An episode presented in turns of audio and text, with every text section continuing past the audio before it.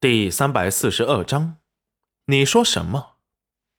到了外面，石安立即出声道：“公子，暗卫们并没有找到夫人师傅的踪迹。”裴元君不语，眼底波澜不惊。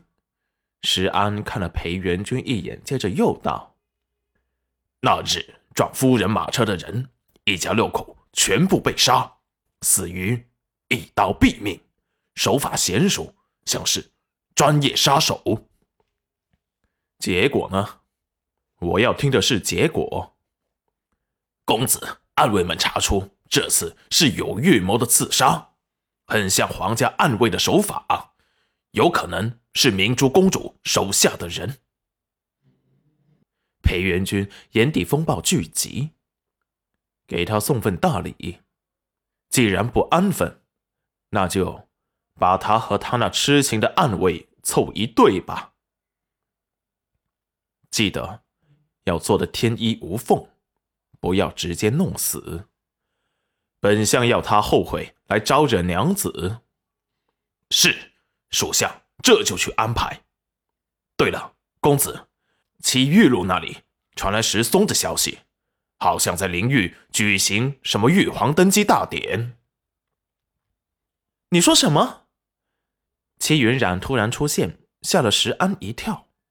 裴元君没有说话，他早就发现他来了。此时看见他惊愕、愤怒的神情，眼神微茫。参见夫人，起来！我问你，刚才你说什么？灵玉玉皇登基大典？石安偷偷打量了一下裴元君，不知道该不该说。娘子，你怎么过来了？就是过来找你，有话跟你说。裴元君神情一滞，挥手，石安就立即下去了。哎，我还没问完呢。娘子想知道什么？裴元君目光深沉的看着他。齐云染突然不说话了，他的事他帮不上忙，告诉他只会让他更担心。裴元君的神色一瞬间阴沉了下去。还是不愿告诉他吗？到底把他置于何地？想扔就扔吗？夜色微凉，现在已到中秋。没想到他从现代来到这里已经一年多了。齐云染突然开口，打破尴尬的沉默：“相公，明日中秋节，你把严夫子和方神医，还有景轩他们叫来吧，我们吃个团圆饭吧。”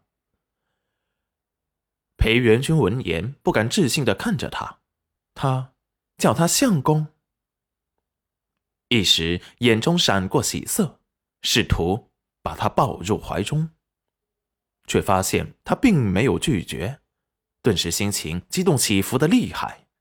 娘子这是接受他了吧？缓缓把头埋进戚云染乌黑的秀发里，双臂收紧，这才有种他是属于他的真实感。